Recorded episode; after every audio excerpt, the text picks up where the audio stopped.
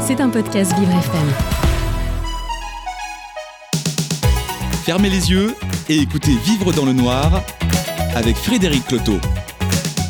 Bonjour Tiffany. Bonjour Frédéric. Ah, Est-ce que vous avez déjà affronté un ours sur la banquise? Non, jamais, je ne m'aventure pas à ce point. Alors on va recevoir un homme qui lui l'a fait. C'est un aventurier, un aventurier de, l'extrême. Mais là il est parti dans une aventure encore plus extrême puisqu'il a amené avec lui un jeune homme qui est tétraplégique. Et vous imaginez la complexité que ça peut être de traverser un désert euh, très aride et très chaud, d'aller ensuite en très haute montagne et puis de finir en mer avec euh, une difficulté euh, supplémentaire. Il faut de la force, de la force mentale, de la force physique. On les reçoit tous les deux aujourd'hui pendant une heure. Louri Lag, Martin Petit, dans le noir. Sur Vivre FM. Vous écoutez Vivre dans le noir avec Frédéric Cloteau. Louri Lag, Martin Petit, bonjour. Bonjour. Alors si euh, je, me suis, imaginé que Jean de La Fontaine ferait une fable sur vous, il aurait pu l'appeler le tolard et l'éclopé. Il en aurait fait euh, vraisemblablement euh, une belle histoire et puis surtout une belle morale, celle qui d'ailleurs est inscrite en, sous-titre du livre Résilience que vous publiez aux éditions Épaventure. Euh, abandonner n'est pas une option et pourtant, quand vous avez fait la, répétition générale de vos aventures, le pilote comme vous dites, bah, vous avez abandonné, vous deviez aller voir un lac à plus de 2000 mètres et puis euh, ça l'a pas fait. Est-ce qu'à ce moment-là, vous vous êtes dit il faut qu'on révise notre copie parce que sinon on n'y arrivera jamais? Pas du tout. non, euh, la vidéo pilote, je pense qu'elle porte bien son nom. Elle est là pour, euh, elle était là pour, se rencontrer, pour se découvrir, pour se faire confiance, pour apprendre les uns des autres. C'est pas facile, que ce soit pour Martin de remettre sa vie à des inconnus et pour nous, l'équipe de tournage, moi, le protagoniste du projet, de de, de, de, de faire euh, tout en one shot. Donc euh, je pense que hum, c'était justement très bien qu'on abandonne à, cette, euh, à ce moment-là. Euh, ça m'a vraiment fait dire, moi en tout cas personnellement, que ça n'arrivera plus. Alors c'était euh, plutôt un problème technique, un problème humain ou les deux? Je pense que c'était surtout lié au matériel, qui n'était pas le, le, le matériel le plus adéquat. En gros, c'était un, un système qui permet normalement de, de tracter des personnes euh, dans ma situation, sauf que là, euh, on était quand même en, haute montagne et euh, il y avait deux roues et le système pesait plus de 70 kg. Il faut savoir que moi, je fais 70 kg aussi. Et euh, Laurie donc, était en train de me tracter avec Anthony qui était derrière en train de me pousser. Donc autant dire que quasiment 150 kg à pousser dans la montagne, c'était très compliqué je pense pour, pour les garçons. Moi, mais je crois pas qu'il y ait que ça aussi. Je pense que Martin, ce, qui s'est vraiment passé aussi, c'est que ben, finalement, Martin, il a plus accès à la nature depuis très longtemps, et c'était ça, une de ses premières sorties aussi. Et donc, euh, de fait, lui, il avait le fantasme de, de, de croire qu'avec ce type de matériel, c'était possible. Moi, dès le départ, je savais que ça serait foireux. Euh, Alors pourquoi vous n'avez pas dit non? Mais parce qu'en fait, c'est aussi ça le, le- c'est aussi ça le projet. C'est que Martin, il, il a besoin de se, de se redécouvrir. Il a besoin de redécouvrir en fait ce qu'il est capable de faire avec le matériel. Et il a plus ou moins choisi entre guillemets euh, cette, euh, ce, ce- système-là. euh, et, euh, et, et- et je savais très bien que ça serait compliqué, justement par la, la- la largeur des roues, euh, tout simplement. Et, mais euh, j'en avais beau en discuter un petit peu je sentais qu'il avait vraiment besoin de s'impliquer et de, et, de, et de me partager aussi sa volonté de, de mettre sa pierre à l'édifice sur la vidéo pilote. Une vraie aventure à deux, avec Voilà. des choix pris par chacun et qui à la fin se combinent. Et, euh, et puis il n'y a que y a qu'en partant en fait euh, euh, sur le terrain qu'on se rend compte des difficultés, qu'on se rend compte de la réalité Mhm. et que ça nous remet aussi à notre place de savoir euh, si oui ou non on a fait les bons choix. Et euh, c'est aussi ça créer la confiance, c'est-à-dire qu'à un moment donné je lui ai laissé euh, le choix de prendre ce matériel et euh, il a il a acquiescé aussi le fait qu'il n'était pas bon et du coup ça a créé une confiance sur mais il aurait peut-être dû m'écouter la prochaine fois peut-être que techniquement ça sera mieux et en fait euh, moi j'ai découvert aussi ben, que c'était difficile hein, euh, le poids de Martin plus le matériel et on a tous combiné autour de euh, de, de- de- de cette première aventure qui a été ben, justement parfaite euh, pour lancer le projet C'était aussi là un exemple de résilience finalement? Bah, moi, moi abandonné, c'est terrible. Donc, euh, Après, c'est ce qu'on dit aussi dans, le, dans la vidéo pilote, c'est que ce qui compte, c'est le, c'est le chemin qu'on a parcouru. Et je pense que ça nous a donné aussi des envies bah, pour la suite et pour euh, la continuité du projet. Alors justement, la suite, vous l'aviez euh, déjà euh, en tête, déjà tracée, déjà écrite, ou est-ce que vous l'avez modifiée après cette première expérience? Je- bah, tu, veux, tu veux répondre, Louis? Mais disons que euh, le projet, en fait, ce qui est très drôle, c'est que Il s'est fait en plusieurs phases. Il a quand même Ouais. bien évolué ce projet. C'est-à-dire que quand on était à la, à la- à la- à la situation de la vidéo pilote, moi j'avais vraiment envie de créer un projet avec Martin. Et en fait, le, le, projet pilote a aussi euh, créé une, autre dimension. C'est-à-dire que j'ai compris que ben, sur le côté logistique, euh, histoire et tout ça, j'allais un peu me retrouver seul. Pas contre, euh, pas contre Martin, mais que finalement c'était aussi moi qui avais eu cette idée de, projet résilience et que j'avais une idée un petit peu toute tracée. Et en fait, euh, j'ai pas toujours bien communiqué non plus avec Martin pour lui expliquer ce qui allait se passer. Et, en fait, le projet résilience a un peu pris un chemin où ben, moi j'organisais et j'appelais Martin pour qu'il vienne et lui découvrait un petit peu trop tard parfois euh, ce qui allait se passer. Alors, Et- ce, qui a, gé- ce qui a généré des images sublimes hein, dans- qu'on voit dans le livre, qu'on voit aussi dans les, les petites vidéos qui circulent, Mm. et des images de peur aussi, euh, Martin. Euh, Bien à, sûr, certes- à certains moments, vous avez eu la frousse. Alors vous, Laurie, vous êtes habitué à voir la frousse dans toutes vos aventures, mais vous, Martin, est-ce que ça vous a marqué? De, de vous dire, voilà, ma vie est entre les mains de ces deux gars, et, et à un moment, là, si je bascule, euh, ça, va être pire que ce que j'ai euh, actuellement Ah bah tout de même, il faut avoir une confiance euh, énorme parce que effectivement, bah moi je suis quand même paralysé des pectoraux jusqu'au doigt de pied, j'ai pas l'usage des doigts, donc je suis quand même très dépendant bah, des, des garçons qui, qui étaient avec moi. Et euh, bah, la peur fait, je pense, partie euh, aussi du projet. Mhm. C'est-à-dire que moi, sans eux, je ne pouvais pas avancer. Euh, faut avoir une confiance aveugle et sans mauvais jeu de mots parce qu'on est dans le noir, mais, euh, mais euh, et effectivement, il faut avoir une confiance aveugle bah, pour remettre son corps. Et, euh, et j'ai pu compter vraiment sur, bah, sur eux pour pouvoir un peu m'aider à, à aller au-delà de ça. Ça enlève pas la peur de toute manière, clairement. C'était un projet à risque. Pour Martin, c'était très dur. Mais moi, c'est voilà, il y a eu aussi une part euh, très physique qui a été très compliquée. Alors, je pense que on est assez unanime pour dire que le- la partie la plus compliquée dans ce projet-là, ça a été le Maroc, Mm. Euh, parce que moi, j'ai une donc une lésion sur la moelle épinière. Il faut savoir que les personnes qui ont une lésion sur la moelle épinière, on régule pas la température correctement, donc j'ai un problème de thermorégulation. Et on est parti euh, bah, en plein été parce que c'était le seul moment aussi où on avait pu Ouais. euh, le faire euh, bah, avec tous les plannings de tout le monde. Donc on s'est retrouvé avec plus de 50 degrés. Donc ça a été très très très très très très dur euh, physiquement. Avec et à la peur fois- aussi, on partait sans savoir. Martin, il Et connaissait puis moi pas, je connaissais, je connaissais pas déjà de base et je savais pas comment mon corps allait réagir aussi euh, Mm. dans un environnement aussi chaud euh, à ce moment-là. Alors cette peur, Martin, est-ce que euh, est-ce que c'était la même que celle que vous aviez peut-être eue quand vous étiez euh, en réa et à vous dire qu'est-ce que va être ma vie maintenant? Euh, non, c'est quand même c'est quand même des choses qui sont différentes parce que là je savais même si je savais pas tout de, de ce qui allait arriver, des fois il valait mieux pas trop savoir. Ouais. Mais, euh, mais c'est deux choses différentes. En réanimation, c'est toute sa vie qui s'écroule, faut recomposer avec euh, bah, la suite. On, est vraiment euh, dans, dans, dans le néant total sur quelle sera la continuité dans ma vie. Là, je savais quand même plus ou moins où on allait. C'est une peur qui est, qui est, qui est quand même radicalement différente. Ouais, Après, c'est les euh, limites de son corps, je pense que la- peur a généré. euh. Pour nous aussi, hein. pour l'équipe aussi, ça a été terrible. Euh, nous, on a dû jongler constamment avec euh, est-ce qu'on est arrivé à la limite, est-ce qu'on prend un risque, est-ce que la vie de Martin est en jeu, est-ce que il a peur et du coup c'est ce qui l'empêche d'avancer, Mhm. ou est-ce que vraiment son corps peut aller plus loin? Et ça a été vraiment un, un très gros challenge et il a fallu combiner sur, euh, sur, sur tous les, toutes les situations, Il y a vraiment une alchimie. chaque seconde. Une alchimie pour arriver à équilibrer, pour euh, Oui, aller- aller- pas aller trop loin et donc euh, à un moment peut-être euh, devoir composer, stopper ouais. et puis en même temps bah, forcer un peu parce que c'est pas une aventure commune.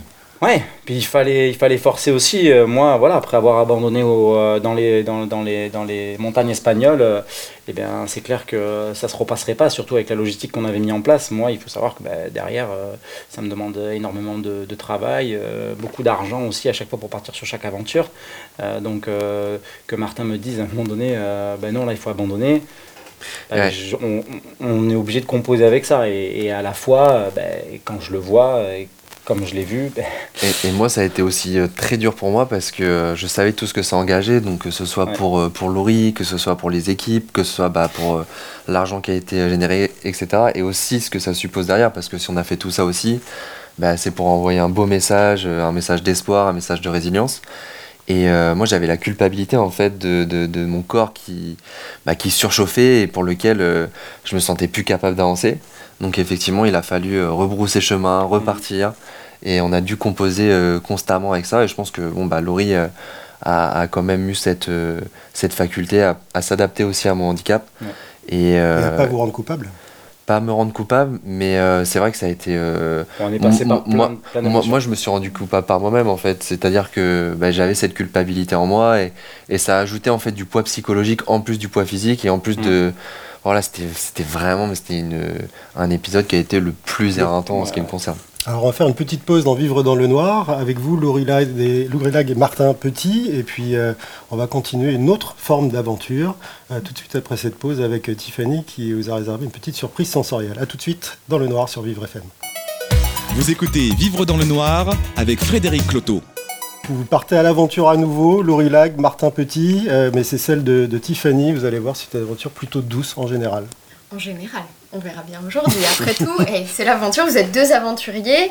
C'était aussi un défi pour moi. J'essaye de proposer au maximum des, des petites expériences personnalisées en fonction de nos invités. Là, on m'a dit, t'as deux aventuriers dans le noir, et ben partons à l'aventure ensemble.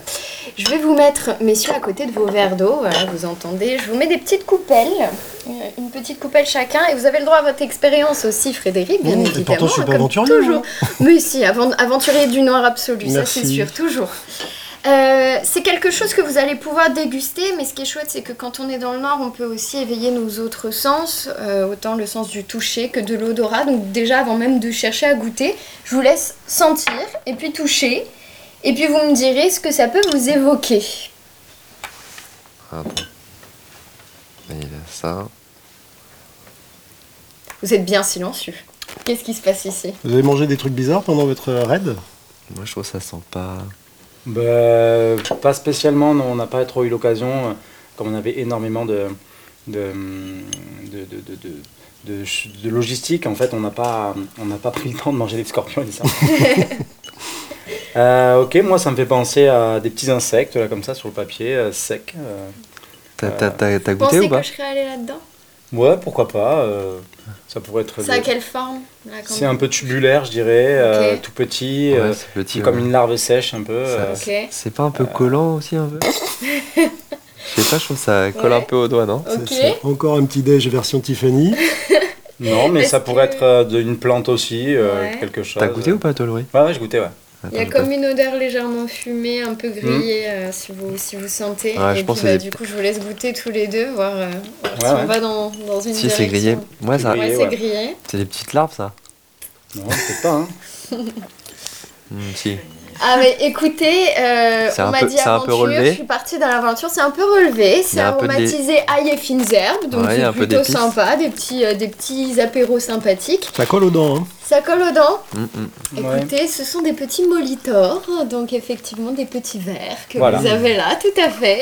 Bienvenue dans le noir. Bienvenue dans le noir. Écoutez, le, le, le plus dur que j'avais pu faire dans le noir, ça avait été peut-être les escargots. J'ai poussé un petit peu plus loin cette fois-ci. Je me suis dit, Ouais, je bon, m'en suis pas trop mal sorti du coup. Ouais, ouais, ouais, très, très bien, dans la bonne direction tout de suite. Mais bon, vous disiez que ouais, dans vos aventures, c'était pas forcément euh, ça. Qu'est-ce que vous, qu'est-ce que vous aviez plutôt l'habitude de, Alors de dans celle-ci particulièrement, euh, la logistique de la nourriture, bah, elle était, euh, elle dans le désert en tout cas, elle était plus importante que les autres parce que ben, on était en itinérance, donc forcément, on a essayé de cuisiner des tagines avec des fruits, des légumes, du poulet, des œufs, des choses comme ça. Mais euh, dans l'ensemble du projet, on est resté assez, assez, assez, assez soft hein, puisque euh, l'essence de, de résilience était plus sur l'histoire qu'on voulait raconter et la prouesse sportive que euh, l'expérience euh, gustative qu'on peut trouver sur le terrain. Ouais. Euh, moi, euh, dans mes expériences personnelles, bon, ben, forcément, ça m'arrive peut-être un petit peu plus souvent de, de sortir du restaurant. Euh, mais euh, sur Résilience, on, nous sommes restés vraiment euh, assez traditionnels, on va dire. Alors Martin Petit, vous disiez tout à l'heure que vous avez pu compter sur euh, Laurie, mais Laurie, vous avez aussi compté sur euh, Martin pour une raison précise. Alors vous vous exprimez assez régulièrement sur ce sujet. Vous dites, euh, vous pensez euh, souvent à la mort, et vous l'avez déjà côtoyé, et vous avez aussi imaginé euh, quelle serait votre vie si du jour au lendemain, bah, vous vous retrouviez euh, comme Martin Petit euh, en fauteuil, et qu'en fait c'était aussi pour ça que vous avez choisi de, de- de faire cette opération résilience avec lui? Tout à Est-ce que, ça, est-ce que ça vous a rassuré quant à, à la vie d'après si jamais ça vous arrivait Pas du tout. Non, euh, non, ça m'a, ça m'a angoissé plutôt. Euh, finalement euh, de voir aussi euh, toutes les difficultés qui sont liées au handicap. Euh, Martin, euh, lui, il parle de régulation de la température, mais euh, il y a aussi euh, toute l'hygiène euh, qui, qui, qui impacte euh, sa vie. Il y a aussi euh, euh, l'assistance, les, les gens qui l'aident. euh, La dépendance. soit- Ouais, voilà, l'indépendance aussi. oui. Et, lui, il est très dépendant à plein de choses. Moi, euh, c'est vrai qu'à l'origine de ce projet, L'idée de résilience, c'était euh, euh, de vouloir partager une aventure qui a du sens pour quelqu'un d'autre, mais qui en avait aussi pour moi, face au sujet du handicap. Le handicap qui est un petit peu tabou en fait. On en parle de plus en plus, mais on en parle toujours avec une manière, euh, voilà, le, le téléthon, euh, c'est toujours un petit peu plan-plan. Alors, Il y en- euh, il y, en a d'autres quand même qui véhiculent ce message. Je pense là à Philippe Croison ou à Théo Curin qui sont venus d'ailleurs dans Ouais, cette ouais. émission et qui montrent qu'on peut aller faire des choses même Exactement. extrêmes tout en étant quadrille amputé pour, pour eux deux Théo, et- ouais. ou, euh, ou, en, ou en fauteuil comme, comme l'est. euh, Mais c'était c'était la volonté en fait, euh, effectivement, euh, Théo, bah, et voilà, on le connaît bien. Euh, la volonté de ce projet, c'était ça aussi, mais c'était aussi la sens- sensibiliser, parce que moi, je suis donc bah, sportif de haut niveau dans des milieux extrêmes, et je connais un milliard de personnes qui prennent énormément de risques chaque jour, euh, des alpinistes, euh, des skieurs. Euh, et en gros, euh, la volonté de ce message résilience aussi, euh, me concernant, c'était sensibiliser les, les athlètes de haut niveau sur la prise de risque et que finalement tout peut basculer en une minute, hein, parfois dans, dans, dans, dans une zone extrême, mais parfois bêtement. Et euh, qu'est-ce qui se passe après L'accès pour, la, pour les personnes à mobilité réduite la- pour la- face à la nature? Donc le message c'était vous qui tentez l'extrême, ne faites pas n'importe quoi, n'importe comment. Aussi, euh, vous qui, qui êtes euh, sur vos deux jambes en pleine santé, faites attention. Euh, vous qui, euh, qui prenez énormément de risques euh, et qui avez au moins un ami qui est décédé ou qui est devenu euh, euh, handicapé suite à un accident, faites attention. Et, et aussi, ben, vous qui l'êtes devenu handicapé, voilà, un message d'espoir. Et puis la beauté de ce projet, c'est aussi de montrer que finalement, bon, le handicap, certes, on a eu beaucoup de difficultés à atteindre nos objectifs, mais finalement, on a réussi à le faire et on a réussi à le faire aussi grâce à la force du collectif. C'est-à-dire que derrière euh, Laurie, derrière moi, il y avait aussi toute une équipe qui a permis bah, déjà de ramener des belles images Ouais. qu'on a pu vous partager, mais aussi bah, des gens sur qui on a pu compter en termes d'assistance. euh, bah, pour justement euh, aller euh, au bout de ces objectifs qu'on s'était fixés. Ouais, c'est énorme. Et c'est ça qu'on a voulu traduire aussi, c'est que beaucoup de gens sont impliqués. Je crois que Résilience sur l'ensemble du projet, c'est plus de 25 personnes, que ce soit du montage à la prise de son, au, au pilote de 4x4, aux parapentistes. euh, Donc, En euh, drone, ouais. Euh, donc c'est énorme. Euh, et et l'idée de, de ce projet, c'était effectivement euh, véhiculer un message pour l'avant, pour l'après, le pendant, et, et- et qu'est-ce qu'on va en faire. Et c'est pour ça que euh, moi, ça m'a donné en fait une force immense de jamais vouloir abandonner. C'est parce que ben, il a fallu se battre, parfois contre soi-même, parfois contre l'autre, pour réussir à accomplir des choses qui, théoriquement ne le sont pas, le contre sont la pas nature. possibles. Et non, on se bat pas contre la nature malheureusement. Euh, C'est le seul élément C'est contre c'est elle qui lequel. gagne quoi qu'il arrive. Toujours. Ouais. La, battue, la nature, là, il n'y a, y a- y a rien à faire. C'est elle la patronne. Elle accepte tout le monde de nous laisser passer. C'est très drôle, d'ailleurs, on l'a bien vu euh, dans tous ces chapitres. euh, parfois, elle n'acceptait pas qu'on passe. Il a fallu qu'on attende et, ou qu'on rebrouche chemin. Et parfois, elle nous a accepté et tout était aligné. Alors vous véhiculez euh, ces messages respectifs, on en a appris un euh, nouveau là, celui de, de Laurie vis-à-vis des, des athlètes de haut niveau ou des, des aventuriers de l'extrême, euh, à travers notamment les images. Et vous montrez beaucoup, vous-même, Martin Petit, bah, présent sur Instagram et suivi, très suivi sur Instagram, vous montrez votre vie quotidienne en fauteuil. Finalement, il s'est passé un truc là, c'est que je l'avoue, je suis arrivé à la bourre, je suis rentré Bravo. dans le studio et je ne vous ai toujours pas vu. Je sais Ouais, pas, alors, je sais à quoi vous ressemblez, mais par contre, vous auriez un fauteuil ou enfin vous avez un fauteuil ou pas de fauteuil. Pour moi, Martin, c'est la même chose. Est-ce qu'à un moment, le fait que ces images disparaissent euh, sera peut-être le, le succès de, de la vraie sensibilisation? Euh, j'ai pas, j'ai pas, Qu'on vous regarde en fait non plus pour votre fauteuil, mais juste parce que parce- par- pour ce que vous êtes. Ouais, après, euh, je pense que faut pas, euh, faut pas euh, omettre le fait et occulter le fait que, que je suis en fauteuil. Je pense que c'est important de justement de montrer la, la difficulté de vivre dans un quotidien qui est pas toujours facile. Après, effectivement, euh, bah, je suis aussi un homme à part entière, à part le fauteuil, et c'est aussi euh, ce qu'il faut retenir. Et, euh, résilience en est, euh, en est un, un bel exemple, je pense. Alors on va faire encore un peu de résilience en essayant de finir la dégustation de ces, comment vous appelez ça? Des molitors. Des molitors. Donc des asticots séchés à l'ail et au persil. Merci Tiffany pour ce petit déj et on se retrouve tout de suite dans Vivre dans le Noir sur Vivre FM avec Lou Lag et Martin Petit pour euh, la présentation de leur livre. Alors dans le noir c'est un peu compliqué. Résilience paru aux éditions Épaventure. A tout de suite dans le noir.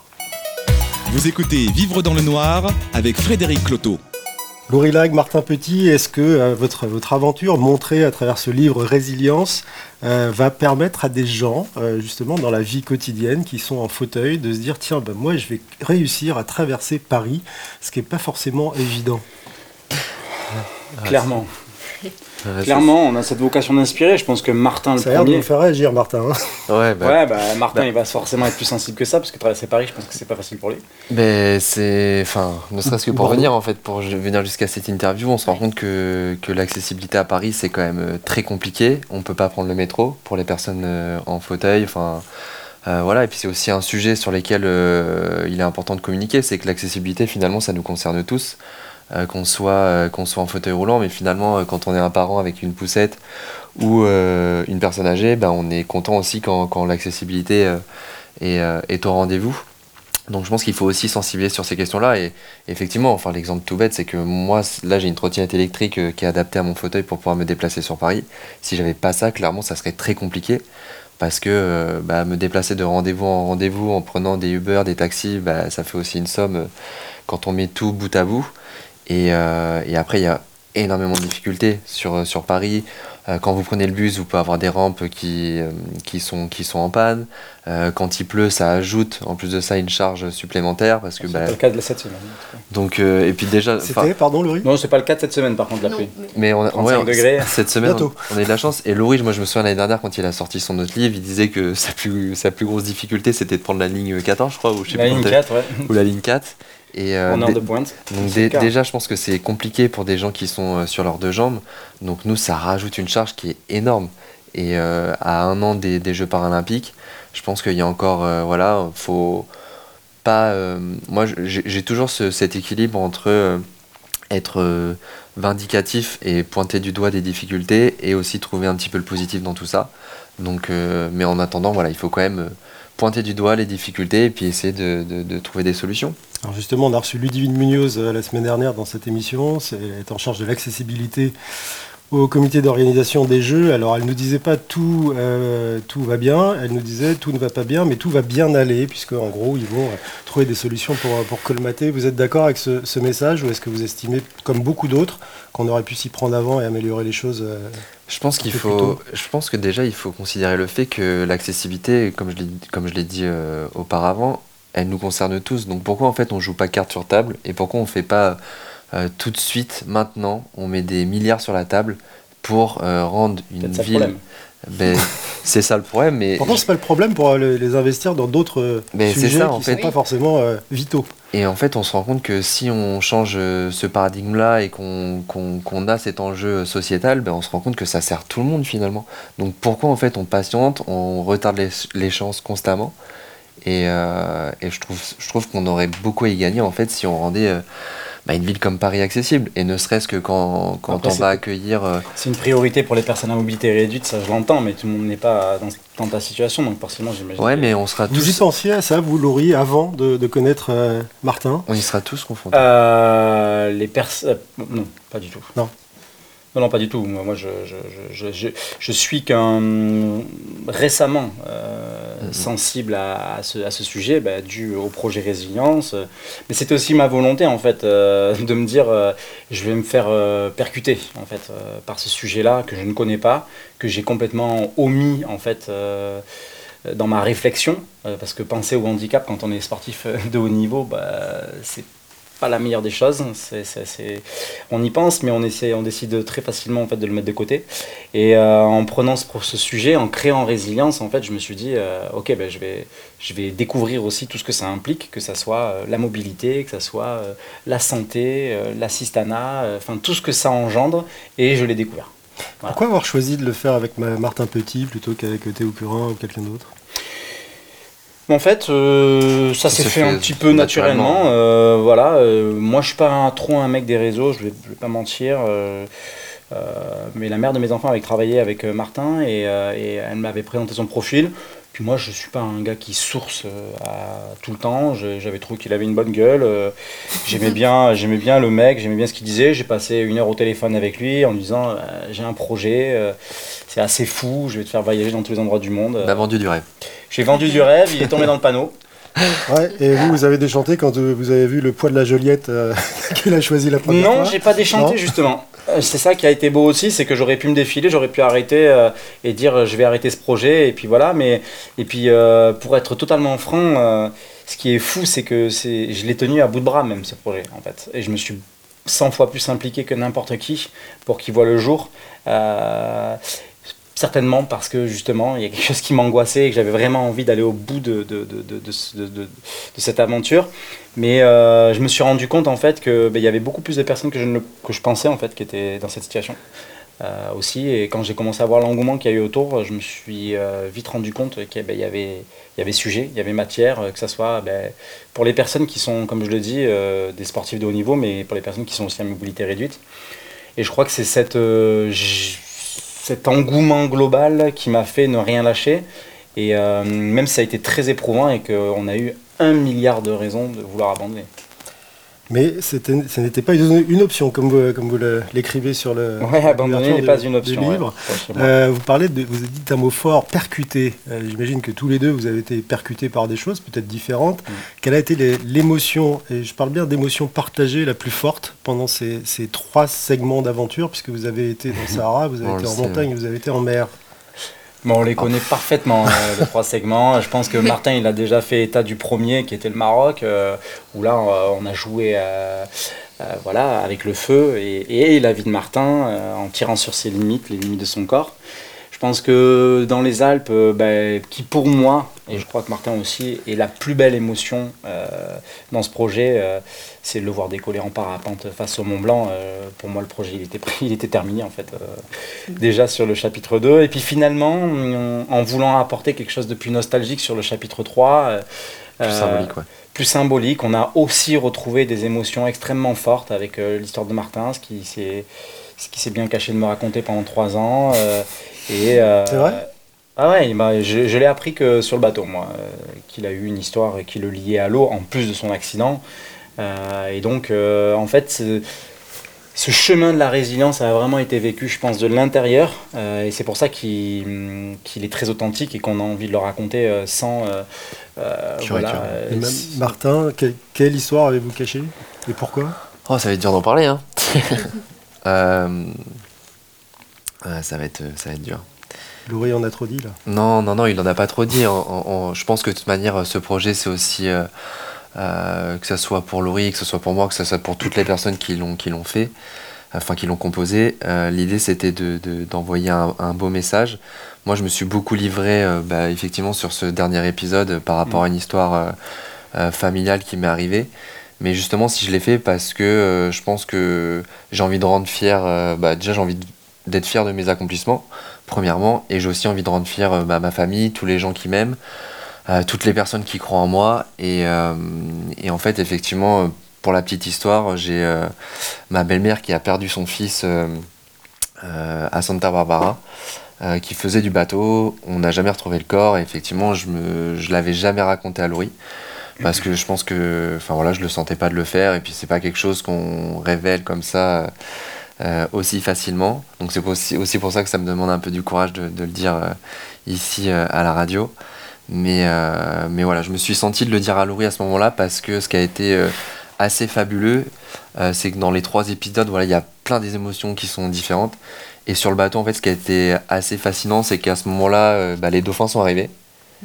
Et, et là, tous les deux, on a tous les deux. Et là, et là j'ai dit à Laurie, voilà, faut que je te dise quelque chose. Et je pense que Laurie a aussi pris mesure de, de, certaines choses. Et il le dit aussi très bien dans le livre que bah, ma famille finalement est derrière moi. Il y a des choses qui sont tacites qu'on se dit qu'on se dit pas. Mais euh, c'est aussi un moyen de communiquer avec sa famille en fait. je pense que voilà moi j'ai beaucoup de mal de communication. il a il a beaucoup exprimé des choses à travers ce documentaire qu'il avait peut-être envie de dire à sa famille. Enfin en tout cas moi c'est comme ça que je l'ai perçu aussi.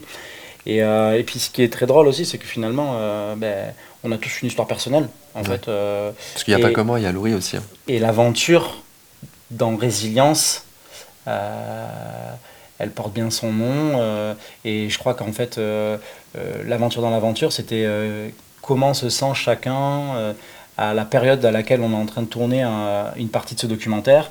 Mm-hmm. Qu'est-ce qui lui arrive dans sa vraie vie? Qu'est-ce que ça lui génère? C'est une sorte de, thérapie, hein, on va pas, on va pas se mentir. Euh, euh, voilà, c'est un exutoire qui, qui, est au service de tout le monde et, Martin s'en est saisi.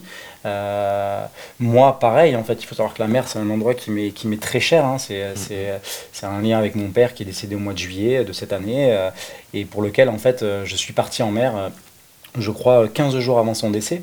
Euh, donc forcément, euh, quand on s'est retrouvé sur le bateau avec cette symbolique de la mer, Martin qui me raconte cette histoire et moi, au milieu de tout ça, où j'ai traversé l'océan Atlantique avec mon père pour, euh, pour me laver de tout péché de, de, ma jeunesse, et ben voilà, tout le monde se saisit. et c'est ça aussi en fait qui est beau dans ce documentaire et c'est pour ça qu'il a fallu se battre très fort. Parce qu'à un moment donné, tout le monde aurait pu être à notre place. Et tout le monde a sa propre histoire et tout le monde a son, à son, à, son, à son chemin et tout le monde a ses difficultés. Et en fait, on, est juste monsieur tout le monde à travers ce documentaire. Et, euh, et, quand nous, on, parle de nos histoires perso à travers euh, trois ans de, de, de, de, tournage, eh bien, ça aurait pu, euh, comme je le dis dans mon interview, ça aurait pu être vous, ça aurait pu être moi, ça aurait pu être n'importe qui. Une idée en tête, un nouveau projet tous les deux, ou est-ce que c'était voilà, une aventure ponctuelle, on l'a faite et, et maintenant on s'arrête? Alors ponctuel en trois ans, j'ai envie de dire, c'est un peu plus que ponctuel. Euh, non, clairement, euh, moi, pour plein de raisons différentes, euh, je suis arrivé au bout de ce projet. je suis très content qu'il soit terminé et tout, mais ça m'a demandé beaucoup de sacrifices, beaucoup de sacrifices personnels et beaucoup de sacrifices dans, dans, dans, de temps aussi. Donc et puis il n'est pas terminé en plus. C'est surtout ça, c'est que là, on, est en pleine promo, mais après on sort le documentaire euh, au Grand Rex euh, le 27 novembre. Et hein, ça se trouve, l'année prochaine, euh, le documentaire sera, sera à la vente. Donc c'est encore une aventure qui va durer plus d'un an. donc pour l'instant, je pense qu'il faut bien, bien, bien finaliser cette, cette mission-là. Et, et, et, donner un maximum de visibilité justement à ce qui nous a pris tout ce temps. Et vous, Martin Petit, ça vous a donné le, le goût de recommencer, même si c'est pas avec Laurie?